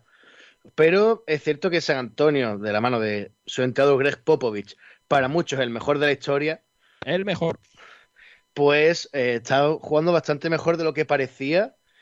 Y ojito porque Patty Mills, el último superviviente de esos, de esos anillos que ganó San Antonio a inicio de la década de los 2010, eh, ojito porque está haciendo, cuajando una buena temporada y bueno, no les va a Yo- dar yo para otra- competir por el duda. anillo, pero para poner las cosas difíciles. Yo Mira, tengo otra duda, pregunta. es que, bueno, ya, ya que estaba aquí con NBA, yo la verdad que la sigo poco, pero la que sigo, yo tengo mi equipo desde hace cinco años así. Los Bucks, ¿cómo van? Los Bucks. Estoy leyendo que ante Tocompo fallando lo infallable ya. Me estoy está mosqueando. Eh, Alberto, tú lo sabes más. Ante Eh, es que Tocom- estoy, estoy viendo muchos airballs y me estoy asustando ya, la verdad. A ver, eh, respecto a los airballs que ante Tocumpo, eso de tirar lejos de canasta es una asignatura pendiente. ante Tocumpo es, es una bestia física. Eso solo hay que verlo. Es una bestia física casi sin igual actualmente en la NBA. Y pues bueno, también tiene muy buen juego de pies, pero lo que es el tiro, eh, se suponía que lo estaba mejorando, pero parece ser que no. Y por, por lo que sea, ¿no? Mil- Milwaukee estaba generando dudas al inicio, pero es cierto que con Hugh Holiday y, y demás parece que, mi, que Antetokounmpo está mejor acompañado. Pero bueno, eso es- Y, y ya pregunta ya, que pues, a lo mejor ni están, eh, Middleton y Bledsoe. Que Bledsoe Eh, al bueno. parecer otra mentirita. Sí, Bledsoe es tan mentira que, eh, que lo han lo han traspasado, no me acuerdo en qué equipo ha acabado exactamente. Madre mía, qué cosa más mala. Aramuro, es que tiene unas preguntas también, ¿eh? Que no me- Bledsoe estaba, pero vamos. Si no me equivoco, sí, eh, creo que era Bledsoe el que acabó pasando por Oklahoma. Oklahoma. Se ha ido a Es que- Oklahoma. Tremendo. No, no, pero Oklahoma lo ha vuelto a traspasar. Es que Eric ha- Bledsoe. No lo había hubo un lío ahí con los traspasos. Hubo un lío con los traspasos y al final había muchos jugadores que han acabado en equipos que no se Pelicans. esperaban. Está en los Pelicans Ahí, ahora. en Pelicans y creo, que entre medio pasó por eso, por, por lo dicho, por. Indiana. Bueno, bueno. bueno, Ay, ay. Bueno, bueno, Aramburu, que me estás aquí condicionando el, Sí, el- la eh, eh, eh, la sección. Alberto, Alberto, es una pregunta. ¿Qué tal? Perdona, Ju- Julio. ¿Qué mira, tal? sí, sí, sí. Luka Don- ¿Qué tal Luca Doncic? ¿Y qué tal el Facu Campazo? ¿Qué, ¿Cómo los ves tú? Y qué bonita es la camiseta de los Dallas Mavericks. Me recuerda a la, la del Real Madrid muchísimo. Voy a No empezar por por, por el Facu. El Facu está en bueno, tiene una situación muy difícil. Ha llegado a un, a un equipo donde te ha llamado Murray, el base titular, que es una superestrella de la NBA consolidada desde los últimos playoffs, precisamente. Y hay otro base con el que está compitiendo directamente, suplente, que es de muy buen nivel también, aunque el entrenador está confiando mucho en él, sobre todo para esos momentos de partido, en los que se decide por la garra, por la fuerza en defensa, porque sabe que el argentino, a echarle ganas y a fuerza en defensa y, y demás, no le gana a nadie. Y a cojones mal dicho, eh, no le va a ganar No, nadie no, no, no, no. Alberto, Hombre, Alberto, no, no. acabas de tener un negativo. La próxima vez estás expulsado. Y pues bueno, pues está confiando y se está ganando bastantes minutos, está y está jugando bastante bien. La verdad es que a los puristas del baloncesto allí en Estados Unidos les está gustando mucho el Facu. Y luego lo de Luka Doncic es muy fácil responder. Segundo en la carrera por el MVP. Solo tiene por delante a LeBron James. Yo había leído que había empezado muy mal con el tiro. Sí, sí, es Sí, verdad. sí. Sí, sí. Empezó Pero mal algunos partidos, muy- pero Pero empezó bueno, mal dejemos- partidos aislados, pero Deje- dejemos ya a Luca y a Facu y a toda esta gente. Vamos, vamos a lo que importa. Alberto, 30 jugadores de baja, 4.000 muertes en un día en Estados Unidos. ¿Qué pasa ahora mismo con la NBA? ¿Cuál, cuál es la situación? Pues bueno, se estaba rumoreando un parón, aunque sea de dos semanas en la liga y demás, para que todo vuelva a la normalidad.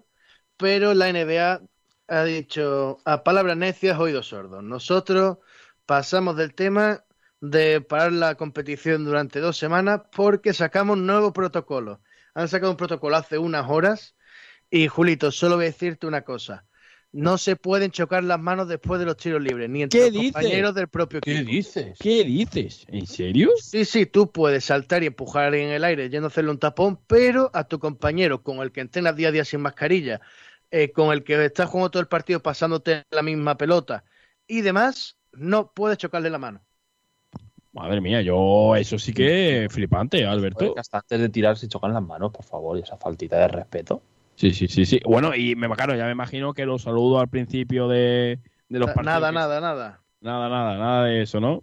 Por cierto, estoy viendo aquí eh, que tus Knicks no van tan mal como años anteriores, ¿no? No, ahora están, es cierto que están bajando un poco, eh, Pero- normal, son los Knicks, chicos. pero es cierto que ha llegado a ir 5-3 en positivo, quinta posición del este. Eh, ese día fue un gran día para mí, yo estuve celebrándolo, Los ba- Ese día hubo fiesta, cerré ¿no? todos los bares de Málaga ese mismo día. Por lo que sea, no era tarea difícil, también te lo digo. Y, y- y hablando de equipos malos, eh, perdón, de equipos, em, los Sixers, he leído que hace poco le, tuvieron que jugar un partido con siete jugadores. Eh, bueno, hablar, eh, llamar a los Sixers equipo malo lo veo ahora mismo un poco difícil, sobre todo porque hasta hace poco eran líderes absolutos de la NBA. Ahora es cierto que van terceros de la conferencia, pero porque lo que tú has dicho, han jugado varios partidos, han jugado dos partidos, creo que son con siete jugadores. Y a ver, si el equipo está bastante mermado. Llevan un récord de siete victorias y cuatro derrotas, empatado con los Milwaukee Oh. Bucks y solo superado por Boston, que bueno, lleva un encuentro menos y lleva siete victorias y tres derrotas. En el caso que Boston perdiese, estaría igualado en el este. Está ahí en la lucha. La llegada de Doc Rivers, la verdad es que está haciendo que, que Ben Simmons y Joel Embiid, pues eso, puedan, puedan compenetrarse mejor. Y al respecto de lo que he dicho antes de, de las nuevas medidas, los jugadores no podrán salir de casa en las dos próximas semanas, solo podrán comunicarse con su familia y, la, y las personas que habitualmente trabajan en su hogar. Y cuando les toque fuera, no van a poder salir del hotel nada más que para jugar. Y Este- para llegar al pabellón tiene que ser con menos de tres horas previas al partido. Lo hablábamos el otro día y ya se va a mucho, pero el otro día hablábamos en la, en la retransmisión justamente de esto y es lo que yo hablo. O sea, yo entiendo que digáis, no, es que los futbolistas, porque caso los futbolistas no, pero futbolistas cobrando lo que cobran tienen que, que cumplir el protocolo. En la NBA tiene que ser difícil no poder decirle hola a tu amigo. O sea, no puedes decirle hola y no verlo a lo mejor hasta dentro de tres meses por, por el protocolo. Es lo que Pues digo, sí. a mí me parece que es, eh, es, es adecuado, pero debe ser duro. Pues sí. Ya, pero también al ser un país en el que ni las mascarillas son obligatorias Ya, bueno, no es- sí, lo de Estados Unidos ya es que es otro, ya son, y que es- las medidas que país. están tomando pues son mínimas, eh, a excepción de algunos estados que sí lo están tomando algo más en serio, pero son estados contados, pues claro, eh, si la NBA no pone orden entre sus jugadores, va a acabar viendo muchos casos como los de Kyrie Irving, jugadores que sin discotecas y demás, que al final van a acabar todos infectados y no se va a poder jugar la liga. Por ejemplo, la G-League, que es la liga de desarrollo, una liga que tienen asociada allí eh, para los jugadores así más malillos, eh, lo que Hmm. han hecho es una burbuja como hicieron el año pasado para los playoffs. Van a hacer una burbuja toda la temporada, tres meses en Orlando y a terminarla. Madre mía, todo el mundo en la burbuja de Orlando. Tanta burbuja que al final no va a ser burbuja ni va a ser nada. Eh, Mm. algo, algo maravilloso, algo maravilloso.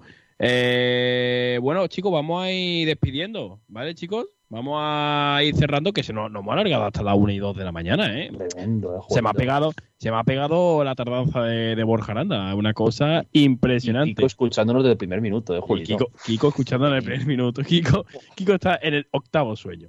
Eh, pues así que voy a ir despidiendo. Primero voy a despedir al gran Carlos Reda, que como siempre aportando su punto de vista y siempre siendo un pilar fundamental en, en todo el programa. Así que Carlos, muchas gracias por ayudarnos en este programa y nos vemos la próxima vez. Muchas gracias, Julio. Eh, lo has hecho de puta madre. No, hombre, no, no. no, Eh, no. es Sí que sí, otra, Carlos. fra- otra frase no, eh, no se me ocurre. Yo soy muy. Yo no tengo filtro y nada, y que me encanta estar con vosotros y eso. Y nada, yo soy de Madrid, como bien sabéis. Tenemos aquí a la Filomena y a todo.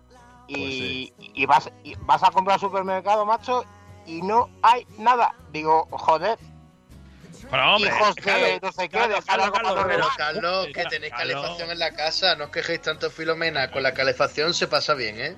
Sí, sí, pero joder. Pues, pues, pues yo bien manga corta. Pero nada, para decir, para decirles a la gente, joder, no cojáis tanto que los demás también tenemos que comer. Nada más. Sí, pues sí, Carlos, un abrazo muy Un fuerte. abrazo, hasta luego. Me voy a despedir al gran Alberto Fernández, que ha tenido un papel fundamental hoy con el básquet, con el fútbol, es tanto de un multideporte. Es como el polideportivo, una maravilla. Alberto, muchas gracias un día más. A ti por tenerme en cuenta, Julito. Venga, un abrazo muy fuerte. Y también le pido al gran Nacho Aramburu, que ya sabe él que para mí ya es un hermano de radio, así que siempre es un placer compartir antena y compartir micro contigo. Aramburu, un placer como siempre, enorme. Muchas gracias. Ya sabes, como siempre, que yo me lo paso aquí bien y aquí estamos para todo. Y por cierto, lo más importante, Julito, un besito a Kiko.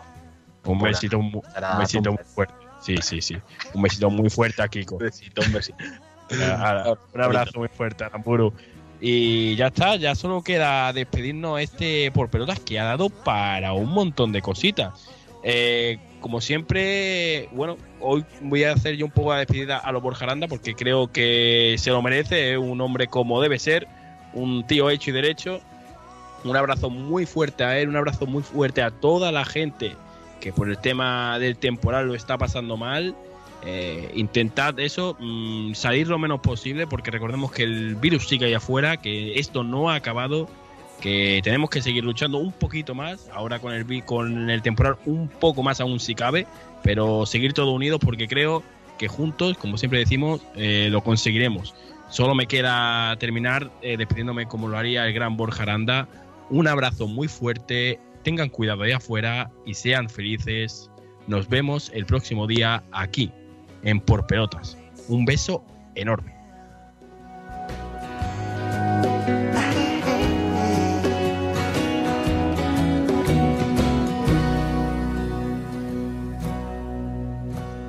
You packed up all your handbags,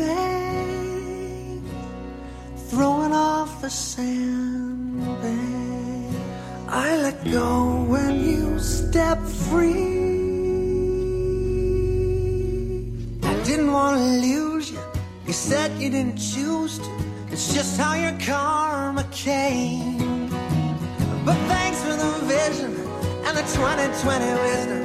It hit me like a